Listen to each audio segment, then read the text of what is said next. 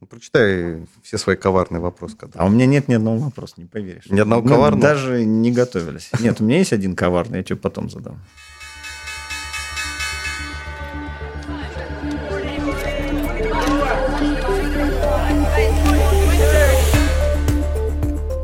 Добрый день, меня зовут Андрей Шементов, я глава департамента глобальных рынков Сбербанка.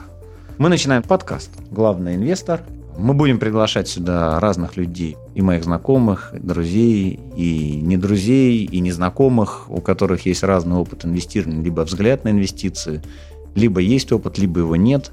Мы будем спрашивать, задать вопросы, искать какие-то ответы, и надеюсь, это будет вам полезно при принятии ваших собственных решений. У нас в гостях э, Алексей Хавин.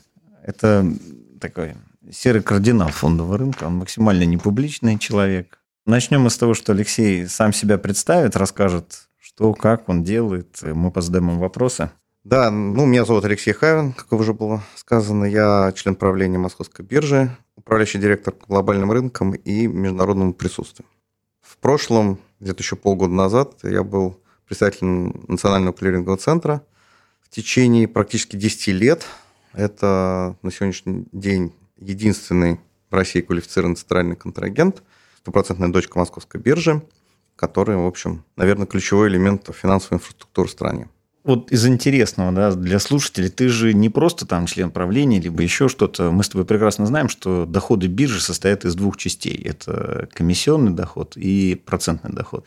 Про комиссионный доход все знают, слышат, видят. Но вот в чем особенность твоей работы? Ведь ты же расскажи, какие риски у тебя, что ты управлял гигантским портфелем просто. Ну и продолжаю. И продолжаешь. Расскажи про это, ну, это же интересно. Да, все. еще со времен э, тех э, прекрасных времен, когда мы с Андреем Викторовичем работали в одной группе. Большой секрет открою, наверное. Андрей Викторович у нас был вторым человеком на московской бирже в бытность свою. Это было давно уже? Было давно, но по большому счету по структуре доходов мало чего изменилось. Как тогда действительно структура доходов у группы выглядела таким образом, что от 40 до 60 процентов это был комиссионный доход, и, соответственно, от 60 до 40 процентов это был процентный доход. И вообще, 10 лет назад, когда я присоединился к группе Московской биржи, меня брали, в принципе, э, с одной целью научить группу зарабатывать деньги на процентном доходе, поскольку у группы всегда много свободных было денежных средств. Это, во-первых, капитал всех э, компаний группы, во-вторых, эм, клиентские остатки, те средства, которые участники рынка кладут в качестве обеспечения, чтобы иметь возможность проводить операции. При этом ты должен этим безопасно управлять, потому что чтобы все, которые вложили деньги в твою копилку, их не лишились в один день. Да. И ты можешь потом к цифрам, какая сумма вот. У меня нет доверительного управления. Ну, понятно. Я с одной стороны или вы не раскрываете сумму остатков, которые у вас держит Нет, клиент? нет, нет, она, она, конечно, колеблется, но это несколько миллиардов долларов в эквиваленте. В четырех валютах. Это и в рублях, в долларах, в евро, в юанях. Ну и даже есть э, всякие там швейцарские франки и золото. Это даже добавим. Ну, то есть твоя профессиональная задача, чтобы клиенты не заметили, как ты этим управляешь, потому что все равно же движение туда-сюда, вводы, Нет, ну, выводы. Они не должны замечать, разумеется, как у любого банка, когда клиенты держат остатки в Сбербанке, они вряд ли прибегают э, непосредственно к тебе с просьбой отчитаться, куда ты непосредственно их 100 рублей инвестировал. Просто они действительно... И мы не берем депозитов, все это средства до востребования. Пока либо клиент не закроет позицию, открытую на площадке московской биржи, либо там, своему усмотрению просто не заведет э, снова эти остатки или не выведет эти остатки. Понятно. А какая доходность у тебя вот на портфель? Понятно, что сумма гигантская под управлением. Ну, если говорить об абсолютных э, цифрах, то там год на год не приходится, но это общий размер процентного дохода группы – он где-то в пределах там, 16-20 миллиардов рублей. То есть в год? В год. Это чисто, чисто, да. Зарабатывать. Моя задача. Хотел тебя, знаешь, что спросить? Все-таки вот 2014 год, что это было вообще? Как переживали и что с рублем, когда он на мизерных объемах вылетает вверх без Знаешь, остановок? Я сам так, на рынке с 92 -го года. В общем, всякие черные вторники, то есть у тебя нет светлых дней недели. У тебя Черный, да, все, все черное ты видал. Все, нет, да? все переживал. И 98 год, э, и очень тяжело, кстати, проходил 2008 год. Поэтому, наверное, в 2014 году как-то все было для меня понятно. Все, что э, будет, все, к чему надо готовиться, Причем я готовился к еще худшему. Самая, наверное, большая сложность для нас была, если ты помнишь, кстати, сам, что у нас вот именно наши модели, которые строились, они, по сути, э, следовали за рынком. То есть, по сути, компьютер, искусственный интеллект даже, он прогнозировал максимальные там отклонения, максимальные движения, и практически те риск-параметры, которые мы ставили рынку, они были на 99,9% автоматизированы. Что было вот крайне важно, мне было понятно тогда, что я это на всех уровнях говорил, мы никогда в жизни не работали в условиях, и вот эта машина наша, да, она никогда в жизни не работала в условиях свободного курса образования. Ну, ты забыл сказать, что к тому моменту ЦБ официально объявил, что он не будет совершать никакие интервенции на рынке доллара. Нет, они это сказали, что они это сделают э, этот шаг по отказу от интервенции через какое-то время. Вот, но уже э, до того, как они это сказали, было ясно, что что мы видели, что я, я с утра просыпался и видел, что в Америке, пока мы спали все или в Азии, курс рубля падал на, на рубль, что ну много. То есть явно все не укладывалось в, в те модели, которые существовали на рынке до этого. Вовремя понять, наверное, мне в данном случае помог вот э, опыт э, пережитых и ошибок, и каких-то, наоборот, э, и сложностей в, в предыдущие кризисы. Поэтому в 2014 году прям как открытая книга была, и мы просто вручную, с тобой, между прочим, вручную повышали вот эти маржинальные требования для клиентов, потому что мы, я говорю, та волатильность, которая была, она уже не будет прежней. Мы никогда не жили в этих условиях свободной волатильности такой. Всегда было зажато центральным банком. Иногда с двух сторон было зажато, был валютный коридор период. Поэтому ни один компьютер, конечно, спрогнозировать это не может. Как поведет себя рубль. Ну, в общем, он повелся так, как повел. И, в общем, я считаю, что 2014 год мы прошли просто ну, идеально. Не было ни одного крупного дефолта, ни технического, ни фактического. Да, там уже потом были моменты, когда крупные банки начали относительно крупные банки, относительно крупные участники рынка начали э, лишаться лицензий. И вот там, там тоже была наша, скажем так, проверка на готовность и профессионализм. Слушай, ну вот про рынок, если поговорить, прошло сколько-то лет, 6, и рубль снова там же. Да. Как ты знаешь, с точки зрения технического анализа, все говорят, что если уровень был показан, рано или поздно ну, он туда вернется. Он туда вернется да. да. Поэтому вот мы туда вернулись. Вопрос, что дальше делать простому инвестору, которому, ну, допустим, давай рассмотрим два варианта. Первый вариант, ты можешь пошагово отвечать, можешь не пошагово. Вот молодой человек, которому 20 лет, и опытный, который уже инвестор возраста 40-40 плюс лет. Куда инвестировать, что делать? Рубль в районе 80. Какие активы, валюты покупать, что бы ты рекомендовал? На самом деле, мы сейчас живем в такое время, когда такого вообще, я не помню, что вообще не было практически ни одного инструмента с фиксированной доходностью, который бы не приносил доход даже в среднесрочной перспективе. Отрицательные ставки ты имеешь в виду в евро и так Нет, далее? ну да, вот отрицательные ставки в евро, нулевые ставки в долларах, в швейцарских франках вообще лучше не смотреть. Да, что остается? Остаются только рублевые активы с э, какой-то доходностью, но уже явно не той, которая была там, в 2014, 2015, 2016 году, в 2017, даже там, в 2018 и 2019. Поэтому, конечно, все это вот такое... И главное, что это по миру везде одни и те же тенденции. Я прекрасно помню времена, когда там, по долларам доходность трежери была 6%. То есть все сейчас рудают? Да, все рудают. Но... И все вынуждены, с другой стороны, уходить с рынка фикс на рынок акций, что мы видим по поведению населения. Поэтому вот если говорить про рекомендации, тут, мне кажется, я даже не знаю насчет нового поколения. Может быть, новое поколение как раз больше выберет какие-нибудь активы, на которые я бы сам, наверное, вряд ли стал бы инвестировать, типа биткоины и другие криптоактивы. Я считаю, что рынок Форекс – это не рынок для инвестиций, это рынок для спекулянтов, профессиональных причем спекулянтов. Это не хорошо, не плохо, да, это область, где люди либо зарабатывают, либо теряют деньги. Вот хороший форексный трейдер, я у самого бэкграунда изначально форексного трейдера, оценка его деятельности, она э, положительная только если он там, по итогам, условно, месяца, квартала, полугодия и года, он оказывается там, в плюсе. Тогда он хороший трейдер. Поэтому говорить о том, что я бы советовал прям вот покупать какую-то валюту в ожидании, что она там сильно вырастет, нет. Особенно если у тебя деньги для трат личных приготовлено, что ты знаешь, что ты будешь тратить, условно, миллион рублей, тебе нужны эти деньги точно. Через три месяца, через шесть месяцев я точно отговорил бы вообще эти деньги вообще инвестировать куда-либо. Можно для вот сбережения, наверное, валют каком-то объеме покупать. Но еще раз, нет практически валютных инструментов, которые приносили бы процентный доход. И это большая проблема. Ну и депозитов тоже нет, которые ну, люди ну, привыкли. Вот э, куда я говорю, инструменты, да. То есть нет у тебя облигаций, ну практически нет облигаций, и нет депозитов валютных, которые приносили бы гарантированный процент доход.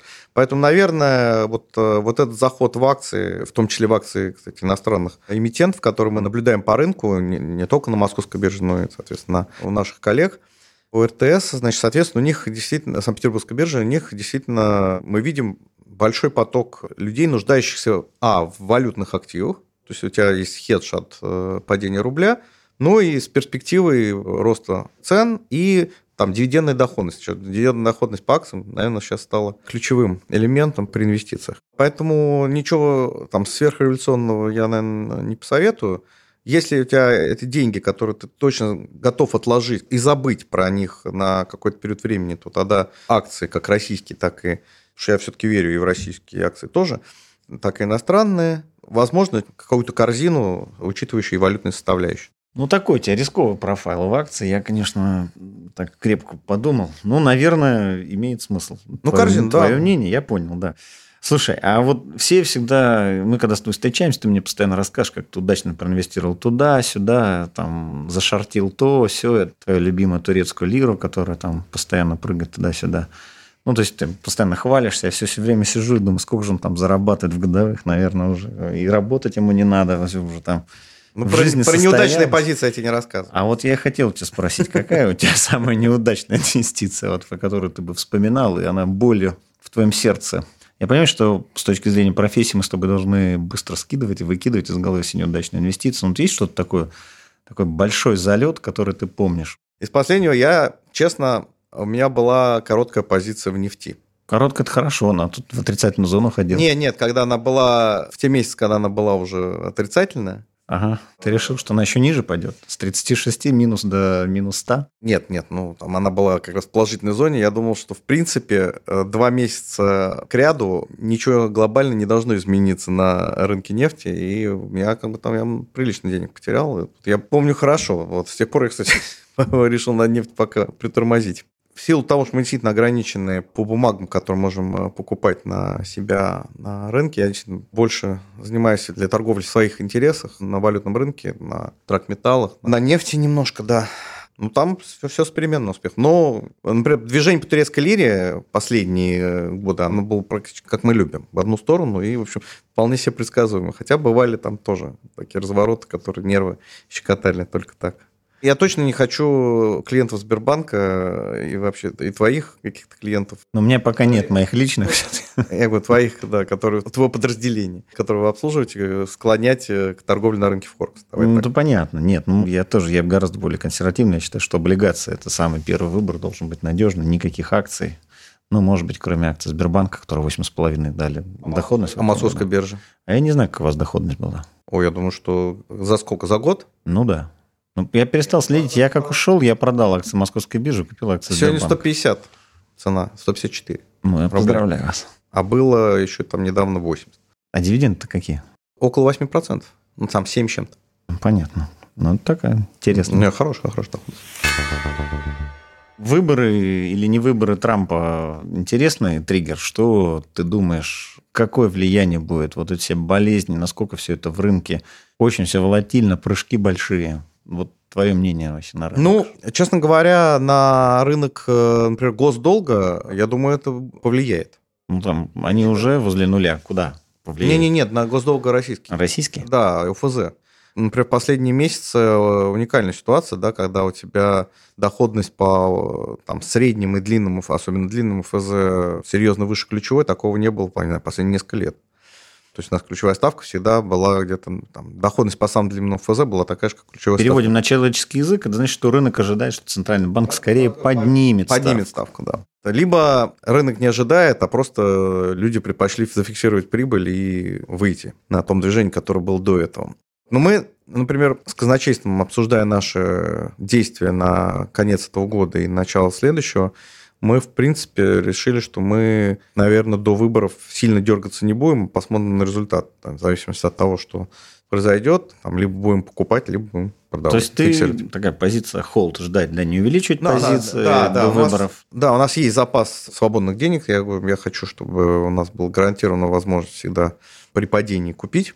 Но благо мы все-таки можем себе позволить посидеть с этими позициями какое-то время, относительно длинное.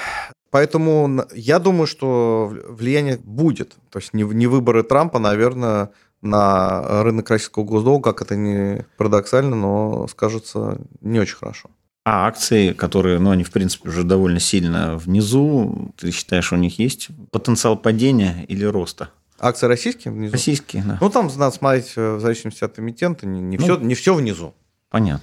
Ну, я еще верю, что ну, все недооцененность российской компании по сравнению с американскими, она, конечно, там колоссальная. Но это же не беспричинно, правильно? Да, особенно, знаешь, по, по всем движениям постфактум мы можем столько причин и объяснений найти.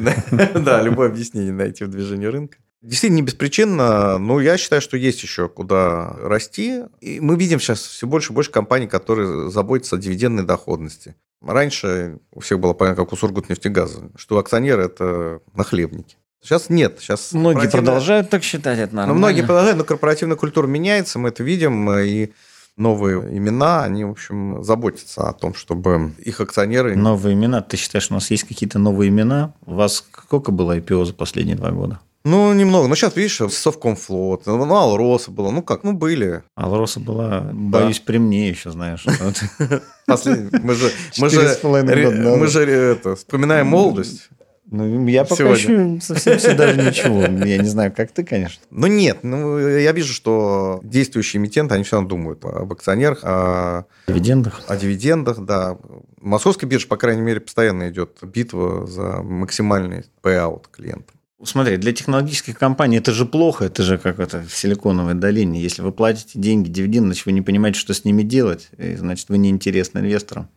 Почему не интересно инвесторам? Ну, это такой кэшка уже, знаешь, нету потенциала роста компании. Ну, это же, ну, если ты технологическая тебя... компания, значит, ты же сидишь просто э, расписываешься, собственно, беспомощно и раздаешь их акционерам, потому что ты не можешь предложить никаких новых прорывных стратегий.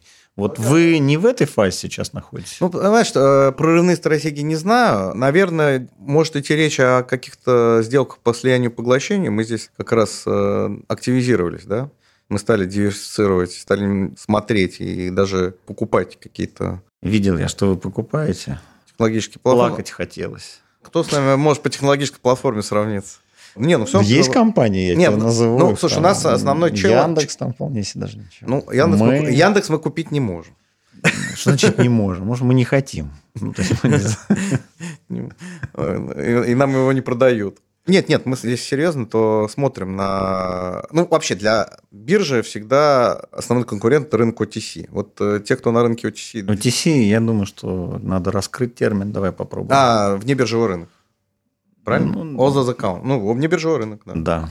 Ну, вот. то есть основной... Это то, что участники рынка умудряются делать, минуя сервисы московской биржи. Негодяи, да. Негодяи. А вы не задавали себе вопроса, почему они это делают? Может, ваши сервисы недостаточно хороши?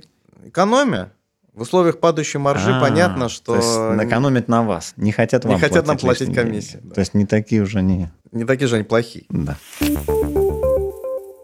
Какие, ты считаешь, должны быть, как у инвестора, обязательные привычки для успешного инвестирования? Я думаю, что есть какой-то набор, вот, что ты рекомендовал делать.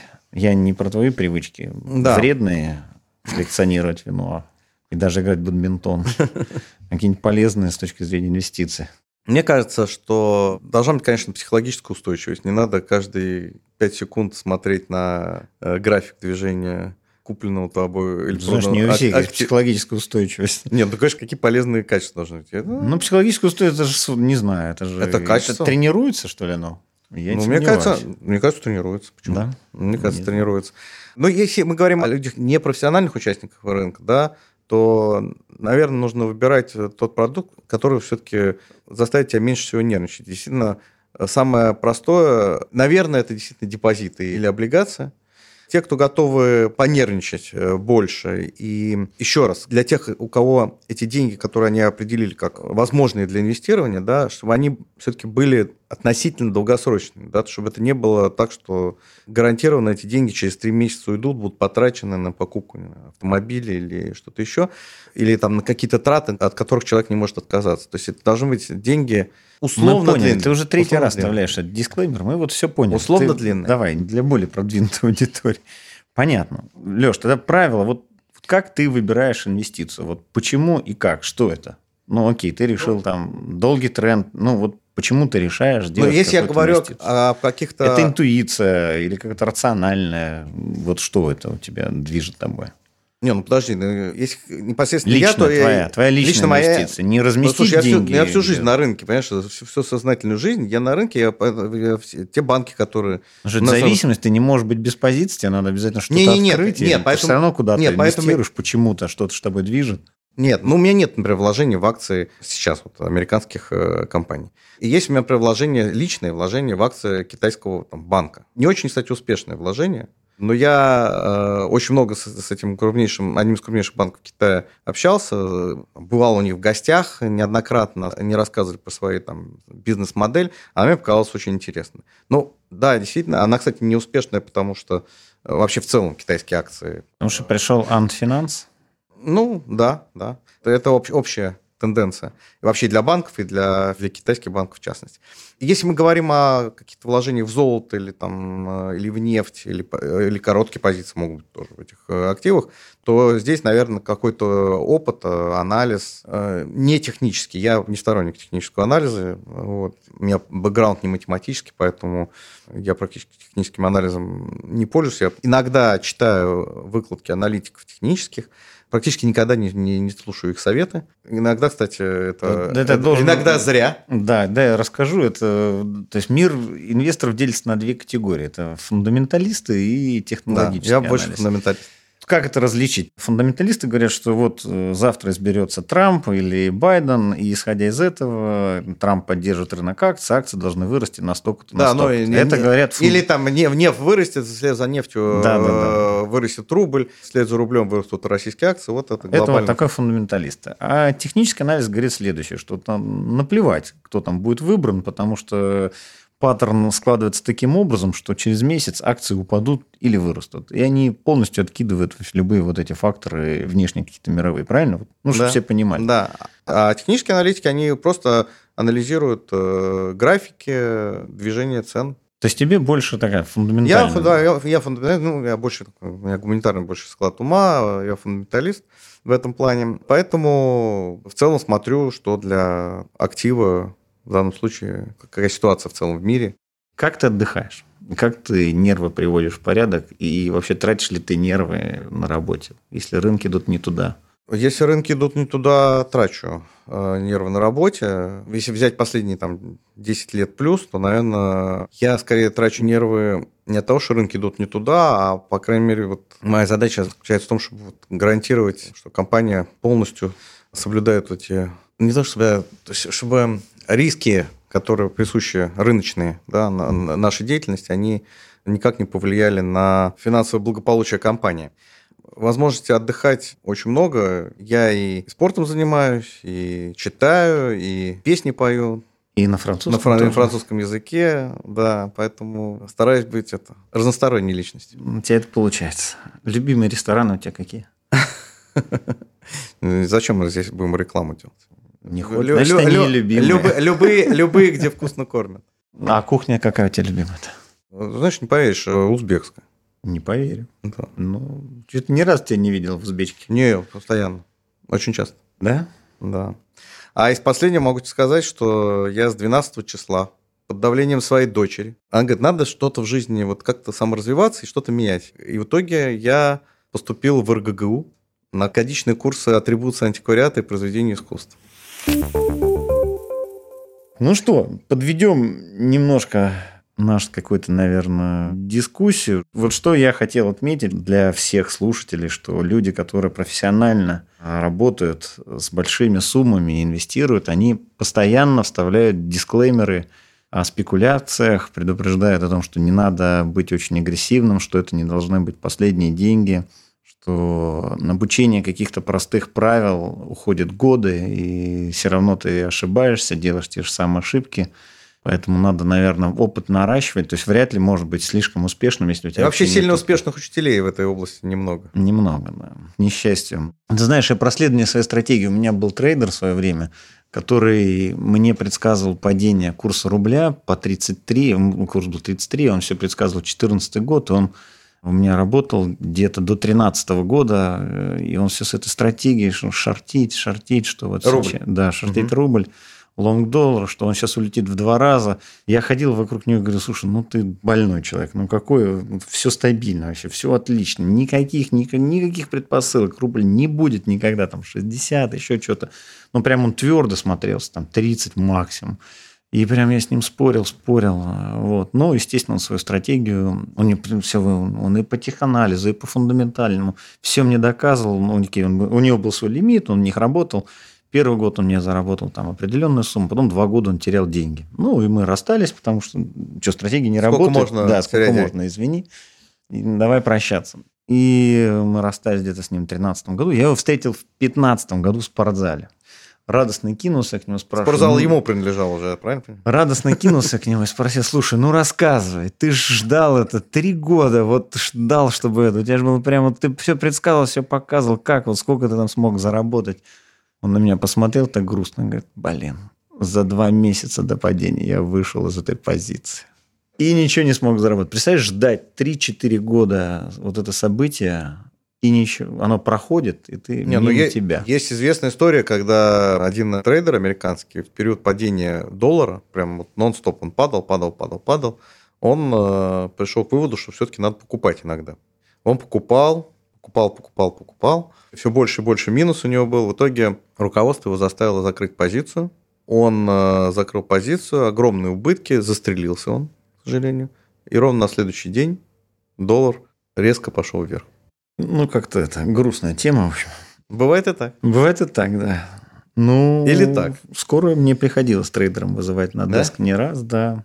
Если, кстати, кто обратил внимание, если на DES заходите, телефоны всегда очень крепкие, потому что трейдеры да. постоянно в припадке. Это у вас еще часто... новые модели. У нас новые модели. Бьют да. их об стол и ломают трубки. Поэтому очень такая интересная история. Леш, ну мы тогда заканчиваем. Ты, если что-то хочешь сказать, можешь сказать. Если не хочешь ничего говорить, молчи. Но у меня к тебе будет еще один вопрос все равно. Давай. На окончание. Скажи мне, пожалуйста, какой будет курс доллара через месяц? Я даже знаю твой взгляд, но я должен циферку мы хотим посмотреть, как кто предсказывает. Я специально 82. не хочу год. 82 через месяц. Запишем мощный прогноз. Но мы проверим через месяц. Как раз, как раз обсудим. Спасибо тебе большое. Спасибо. До новых что встреч. пригласили. Я надеюсь, что мы с тобой еще не раз увидимся. Спасибо большое. Давай. Пока.